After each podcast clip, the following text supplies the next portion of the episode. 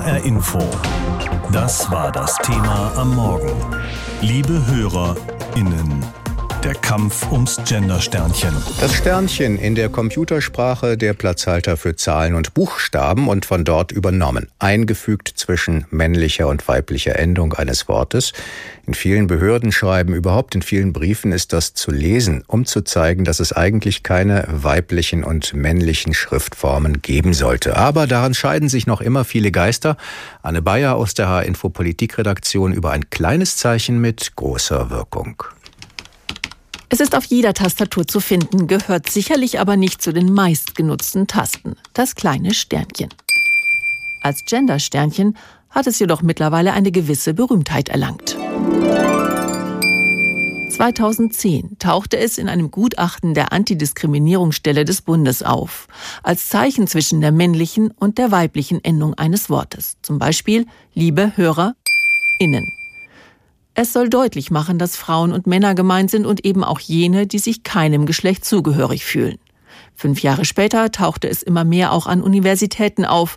2015 hatte es erstmals seinen Auftritt auf der politischen Bühne, als die Grünen beschlossen, Anträge auf Parteitagen in Zukunft nur noch zu behandeln, wenn sie mit Gendersternchen formuliert sind. Andere Parteien blieben da bislang zurückhaltender.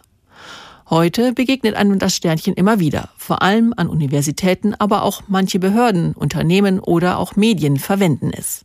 Damit hat das Sternchen seinen Vorläufer, den Gender Gap, also den Unterstrich zwischen männlicher und weiblicher Form, abgelöst. Zumindest in der Schriftsprache. Bei der gesprochenen Sprache sieht das anders aus. PolitikerInnen, HörerInnen, SteuerhinterzieherInnen, SchülerInnen, das Sternchen ist selbst für überzeugte BefürworterInnen eine Herausforderung. Für seine Gegner sogar völliger Unfug. Seit Jahren melden sich Skeptiker und Skeptikerinnen einer gendergerechten Sprache zu Wort. Sie beklagen einen Gender-Wirrwarr. Allen voran die AfD und der Verein Deutsche Sprache. Sein Vorsitzender Walter Krämer verteidigt das generische Maskulinum, also die rein männliche Schreibweise. Es gibt viele Wörter mit der, wo auch Frauen mit gemeint sind. Das fängt an mit der Mensch. Natürlich sind das auch Frauen. So klein es auch ist, an dem Sternchen scheiden sich die Geister. Für die einen ist es ein Symbol der Hoffnung für eine gerechtere Gesellschaft. Für die anderen der Untergang der deutschen Sprache. Letztendlich geht es um mehr als um eine kleine sprachliche Veränderung. Es stellt das Geschlechtersystem an sich in Frage die Unterteilung von Mann und Frau, indem es Menschen einschließen will, die sich keinem von beiden zugehörig fühlen. Es geht also über die Forderung vieler Feministinnen hinaus, endlich auch sichtbar zu werden, wie es zum Beispiel die Rentnerin Marlies Krämer lautstark vor zwei Jahren einforderte. Sie wollte von ihrer Sparkasse im Saarland als Kundin angeschrieben werden und zog vor Gericht. Wir Frauen sind die Mehrheit der Bevölkerung, 52 Prozent. Und ich komme in meiner Muttersprache nicht vor, als gäbe es uns Frauen gar nicht. Und das ist der Grund, weshalb ich so dafür kämpfe. In diesem Fall ohne Erfolg. Die Rentnerin bleibt weiterhin ein Kunde. Beide Geschlechter anzusprechen hat sich aber mittlerweile in vielen Bereichen etabliert und das generische Maskulinum abgelöst. Damit hat sich auch die Erkenntnis durchgesetzt, Sprache bildet Gesellschaft ab und sie schafft Bewusstsein. Das Gleiche gilt für alle Versuche, die Sprache gendergerechter zu machen, sei es mit einem großgeschriebenen Binnen-I, dem Unterbinde oder Schrägstrich oder eben dem Genderstern. Und auch wenn es amtlich noch als Rechtschreibfehler gilt, wurde es 2016 bereits in das Regelwerk des Duden aufgenommen. Vor der Sendung habe ich mit Anne Wizorek gesprochen. Sie hat vor zwei Jahren eine Streitschrift herausgebracht für eine geschlechtergerechte Sprache, bekannt auch für ihren Hashtag Aufschrei gegen Alltagssexismus. Das Gender-Sternchen im Schriftdeutsch zwischen männlicher und weiblicher Form beziehungsweise zwischen den Endungen soll ja Beispiel für eine gleichberechtigte Sprache stehen. Wir lesen es oft, wir schreiben es oft, man sieht es oft, hat das Sternchen denn unsere Gesellschaft schon gerechter gemacht. Ich würde sagen, ja. Also man merkt auf jeden Fall, dass sich mehr Menschen mit dem Thema beschäftigen und das ist super. Und ich denke auch, dass insgesamt viel mehr Menschen offen dafür sind, sich mal damit auseinanderzusetzen, wie benutze ich selber Sprache, wo benutze ich vielleicht auch diskriminierende Begriffe noch. Also es geht ja nicht nur um Geschlecht zum Beispiel und wo kann ich auch als eine Person, die einfach ja jeden Tag Sprache so als ihr wichtigstes Werkzeug benutzt, da auch Verantwortung übernehmen. Und das gehört dann eben dazu. Aber ist das wirklich ein wichtiges Werkzeug der Gleichberechtigung? Ist das nicht eher ein Nebenschauplatz? Wäre es nicht sinnvoller, um konkrete Ziele wie Lohngerechtigkeit oder Quoten in Führungsetagen zu kämpfen? Das schließt sich ja überhaupt nicht aus. Also im Gegenteil, äh, diese Themen sind alle wichtig und wir müssen uns alle mit ihnen beschäftigen und alle ja daran was tun, dass sich da was ändert in diesen Bereichen. Also das gegeneinander auszuspielen ist sowieso, finde ich, immer der falsche Ansatz. Und wenn wir uns gerade Sprache angucken, also ähm, wenn wir uns umschauen in unserer Welt, die besteht nicht nur aus Männern, warum sollten wir dann darüber so sprechen, als würde sie nur aus Männern bestehen? Das macht ja auch was mit den Bildern in unseren Köpfen, weil das ja auch zum Beispiel ähm, psycholinguistisch erwiesen ist, dass wenn wir eben von etwas hören wie die Moderatorin, die äh, Zuhörer, dann denken wir erstmal an Männer und dieses Mitgemeinte, was uns immer versprochen wird, das ist ja leider nicht die Realität. Ist das ein typisch deutsches Problem? Es gibt ja Sprachen, die gar kein grammatikalisches Geschlecht kennen oder jedenfalls nicht so wie bei uns in der deutschen Sprache. Sind diese Gesellschaften dann anders und schon deswegen gerechter und haben sie dann kein Problem mit der Gleichberechtigung in der Sprache? Ja, das so pauschal zu sagen, ist ein bisschen schwierig, weil patriarchale Strukturen, die gibt's ja leider weltweit. Also die sind weltweit ein Problem. Aber es gibt dann zum Beispiel eben Sprachen, da ist es tatsächlich erstmal nicht relevant, welches Geschlecht eine Person hat.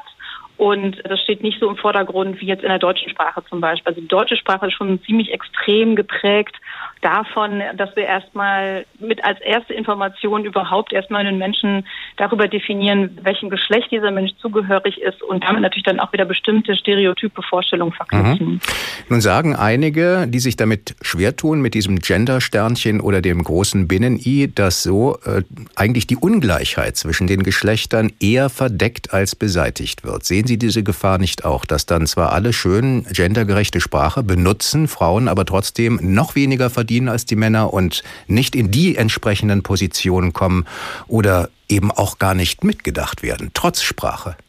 Ich finde das falsch, das gegeneinander auszuspielen. Es ist alles wichtig. Es gehört alles zusammen, wenn wir das Grundproblem von Sexismus angehen wollen. Das schlägt sich eben in der Sprache wieder genauso darin, dass ja, Berufe, in denen vorwiegend Frauen arbeiten, immer noch schlechter bezahlt werden, dass das nicht wertgeschätzt wird, dass sowieso Frauen auch noch mehr ähm, unbezahlte Arbeit meistens im Haushalt leisten. Also den Löwenanteil, den bestimmen immer noch Frauen. Das sind natürlich alles Probleme, die sozusagen zu diesem Gesamtbereich gehören. Mhm. Und Sprache ist ein, ein Puzzleteil in diesem Gesamtbild. Da höre ich heraus, nur wer genannt wird, wer mitgenannt wird, der wird auch mitgedacht. Aber es gibt eben auch einige Sprachwissenschaftler, die sagen, nein, das verhunzt die Sprache. Was sagen Sie dazu? Ja, da kann ich nur sagen, vielleicht mal ein bisschen entspannen und mal Sachen auszuprobieren. Also letztendlich, ähm, glaube ich, wird gerade von solchen Stimmen die Debatte auch in einer Art und Weise geprägt, die nicht zuträglich ist, dass wir da auch zu einem konstruktiven Austausch kommen. Also ich würde mir da einfach mal ein bisschen mehr Entspannung wünschen, was das angeht und ein bisschen mehr Offenheit vor allem. Nicht immer nur von dem her zu gehen. Also das Problem beim generischen Maskulinum, wie man ja diese männliche Sprache auch nennt, ist ja in der Regel, dass wir das einfach als längste Form des Genderns kennen. Also das ist ja auch eine Form von vergeschlechtlicher Sprache. Aber nur weil wir es länger kennen, heißt es ja nicht, dass es deswegen auch gut und gerecht ist. Also das in Frage zu stellen und darüber zu diskutieren, auch als Gesellschaft zu schauen, wo haben wir da als einzelne Personen Verantwortung, äh, wo haben aber vielleicht auch Institutionen eine Verantwortung. Das ist ja was, was immer sinnvoll ist. Also der einzige Punkt an Sprache, das was sozusagen konstant an Sprache ist, dass sie eben nicht konstant ist, dass sie sich immer wieder wandelt und dass wir es eben als Gesellschaft auch in der Hand haben, das zu beeinflussen. HR Info. Das war das Thema am Morgen. Liebe HörerInnen, der Kampf ums Gender-Sternchen. Dieses Sternchen kommt eigentlich aus der Computersprache und steht oft zwischen der männlichen und der weiblichen Endung eines Wortes. Wie wird es eingesetzt in hessischen Unternehmen und Behörden? Da gibt es ja viel Schriftverkehr. Boris Kern hat nachgefragt. Zunächst wirkt es irgendwie ungelenk, wenn versucht wird, das Gender-Sternchen korrekt auszusprechen. Hörer, innen. Und auch beim Lesen hält es zumindest gefühlt erst einmal auf. Vielleicht liegt es daran, dass von den über 20 Unternehmen, die ich gefragt habe, ob sie die Schreibweise mit dem Gender-Sternchen nutzen, nur ein einziges mit Ja geantwortet hat.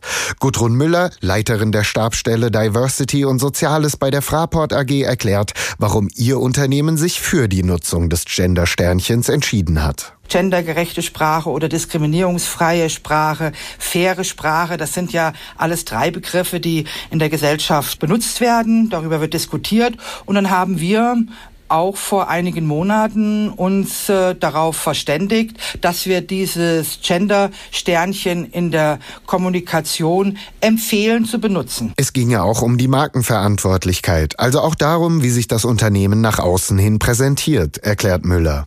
Wenn es nach dem Oberbürgermeister der Stadt Marburg, Thomas Spieß, geht, ist die Verwendung des Gender-Sternchens alternativlos. Und seine BürgerInnen scheinen mittlerweile damit gut zurechtzukommen. Ich glaube, die Bürger, die Mitarbeiter, die Kunden, alle werden dadurch ein Stück weit sensibilisiert. Nicht alle waren gleich begeistert, nicht alle machen es immer, aber es wird immer besser. Der Widerstand gegen das Gender-Sternchen hielt sich dann auch in Grenzen. Also ich weiß von einer E-Mail, in der sich jemand darüber beschwert hat, aber das ist eigentlich die Ausnahme. Und ich glaube, wir sind inzwischen an einem Punkt, an dem Leute das eigentlich akzeptieren. Das liege auch daran, dass Marburg eine Universitätsstadt ist, so Spieß weiter. Denn in hessischen Universitäten wird das Gender-Sternchen ebenfalls benutzt. Auf alle Fälle kann man sagen, dass es in den Hochschulen immer stärker einzieht. Also unsere Wahrnehmung ist, dass das sich immer mehr verbreitet sagt die Gleichstellungsbeauftragte der Goethe-Universität in Frankfurt, Anja Wolde. In hessischen Universitäten und einigen Behörden ist es also angekommen, das Gender-Sternchen. In den befragten hessischen Unternehmen noch nicht überall. Für sie sei das Gender-Sternchen zu sperrig oder sie haben einfach andere Formen gefunden, über die man weniger stolpere beim Lesen und auch beim Aussprechen. Viele Unternehmen benutzen konzernintern lediglich die männliche Form, also beispielsweise Mitarbeiter, und geben dann in einer Fußnote an, dass diese Form stellvertretend für alle Mitarbeitende sei. Bei Stellenausschreibungen werden in den meisten Fällen die Abkürzungen M für männlich, W für weiblich und D für divers verwendet. Das wäre für den Marburger Oberbürgermeister Spieß allerdings keine Option. MWD hinter die männliche Form zu schreiben, also das ist ja nun genderpolitische Steinzeit, dahin zurückzufallen. Ja, wir haben uns ja alle daran gewöhnt, dass wir das nicht mehr tun wollen und dass die männliche Form nicht die ist, die für alle spricht. Andere Behörden und Unternehmen in Hessen benutzen zwar gelegentlich das Gender-Sternchen, aber eben noch nicht konsequent bei jeder Gelegenheit und wollten sich deshalb auch noch nicht zu dem Thema äußern. Einigen geht dieser Kampf viel zu weit. Das Gender-Sternchen eingefügt wird es im Deutschen zwischen dem Wortstamm und der Endung einer Personenbezeichnung zum Beispiel. Naja, wenn Sie jetzt sich darunter nichts vorstellen können, müssen Sie es halt mal lesen.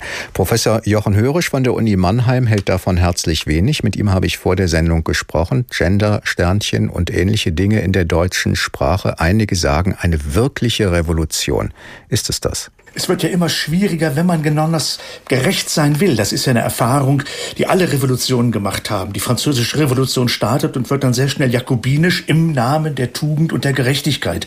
Die absolut überfällige Revolution gegen den Zar wird dann auf einmal stalinistisch. Natürlich immer im Namen der Gerechtigkeit und des Allgemeinwohls. Ähnlich scheint mir auch die ganze Gender-Diskussion in eine stalinistische und jakobinische Phase einzutreten. Man will besonders korrekt sein und vergisst dann, dass man in sehr unangenehmer Nachbarschaft eigentlich ist zu Sprachreglementierungen, äh, die wir eben kennen aus der Zeit der Nazis und der DDR. Man durfte eben nicht Mauer sagen, sondern musste antifaschistischer Schutzwall sagen. Mhm. Und wenn ich heute nicht diesen komischen Knacklaut sprechen kann, äh, liebe Kollegen, innen oder sowas nicht, dann bin ich auf einmal inkorrekt. Es gibt so eine Art Blockwart oder Blockwärter Innenmentalität, die sich da durchsetzt. Ich finde die sehr gespenstisch. Aber ist das nicht eigentlich eine Kleinigkeit? Warum diese Aufregung? Warum diese historischen Bezüge? Man kann das doch einfach machen und das war's dann eben. Man kann es machen, die Frage ist aber, ob man es machen soll und ob man es muss, ob es sowas wie einen öffentlichen Druck gibt. Wer es nicht tut, der muss sich dann eben vor einer Blockwärterin legitimieren, weil er ein schlechter Mensch ist, weil er unsensibel ist, weil er alles Mögliche, was einfach historisch angezeigt ist und heute fällig ist, nicht mitpraktiziert. Ich habe wirklich erlebt, und man kann das ja auch dokumentieren philologisch, dass man eben heute einen draufkriegt, wenn man nicht sagt, liebe Kinder, sondern man muss sagen, liebe Kinder und Kinderinnen. Das ist grammatisch unsinnig, denn es mhm. ist das Kind. Ich habe auch schon Opferinnen, liebe Opferinnen, Opfer und Opferinnen gehört, liebe Mitgliederinnen, da hat sich schon vor Jahrzehnten Robert Gernhardt lustig gemacht und sagt, wenn ihr das korrekt haben wollt, dann sagt doch bitte gleich, liebe Mitkitzlerinnen drin. Also dann geht's gleich ins Männerwitzige, was ja auch nicht sehr angenehm ist. Man merkt eben, dass diese Form von Korrektheit ohne bestimmte Formen von Neurose eigentlich nicht zu haben ist. Was mache ich mit Liebling? Soll ich jetzt sagen, liebe Lieblingen, Feigling, liebe Feiglingen, lieb in oder was weiß ich nicht was. Es wird eine ziemlich absurde Veranstaltung. Mhm. Aber mehr Gleichberechtigung in der Sprache, das ist ja keine ganz neue Entwicklung. Wenn man sich zum Beispiel überlegt, wer heute noch Fräulein sagt, naja, das geht überhaupt nicht mehr, das ist verschwunden oder Studenten, das sind jetzt die Studierenden. Die Menschen haben sich doch angepasst. Warum sollte man diese Entwicklung jetzt stoppen? Man soll sie nicht stoppen, man muss nur selbst wissen, ob man die Freiheit der Rede in Anspruch nimmt und sagt, bestimmte Regelungen, die heute sehr imperial und verbindlich auftreten, sonst ist man ein schlechter Mensch, ein verdächtiges Subjekt, mache ich einfach nicht mit. Ich will nichts anderes in Anspruch nehmen als die Freiheit der Rede. Und wenn ich es unsinnig finde zu sagen, hier haben wir das Rednerinnen- und Rednerpult oder das ist jetzt die Oberbürgerinnen- und Bürgermeisterin und dann kommt noch Cis und Trans und Queer und was weiß ich nicht was, dann habe ich das Recht, mich eben an diese neue Sprachregelung nicht zu halten. Es ist auch eine Frage der sprachlichen Eleganz. Man mhm. kann sich eleganter anziehen, man kann besser essen, man kann versuchen, ein einigermaßen gutes Deutsch zu sprechen oder man kann sich eben auf Knacklaute verlegen. Ich will das keinem verbieten. Ich sage nur, ihr könnt das gerne machen, aber ohne mich. Aber gibt es dann nicht die Angst, dass man dann irgendwann belächelt wird, wenn sich Sprache weiterentwickelt? Oder andersrum gefragt, es gibt ja einige, die interessiert das überhaupt nicht, die schreiben einen dann an, liebe alle. Und besonders elegant finde ich das nun überhaupt nicht. Nein, natürlich nicht. Da merkt man aber, welche Auswüchse das annehmen kann, in welche Pathologien man reinkommt. Wollte man wirklich eine sehr gendergerechte deutsche Sprache neu erfinden, stände man ja etwa auch vor dem Problem, dass im Deutschen alle Pluralbildungen bei Artikeln und bei Personalpronomina weiblich sind. Der Mann die Männer, sie unterdrückten die Frauen, die und sie sind psycholinguistisch gesehen absolut weiblich konnotiert. Also würde ich sagen, liebe gendergerechte Leute, reformiert bitte die deutsche Sprache so, dass wir die Pluralbildung der und er haben. Die Frau der Frauen gingen einkaufen, nicht er unterdrückten Männer oder ärgerten Männer. Dann hätten wir endlich gendergerechte Verhältnisse. Ich weiß, dass ich jetzt durchstarte hin zu absurden Beispielen, aber ich sage, wenn man die Tiefenstruktur Struktur einer Sprache verändern will, dann muss man sie eben wirklich vergewaltigen. Und einige, die besonders sensibel sein wollen, sind eigentlich im Geschäft der Sprachvergewaltigung ziemlich weit gegangen. Dreimal pro Stunde ein Thema. Das Thema in HR Info. Am Morgen und am Nachmittag.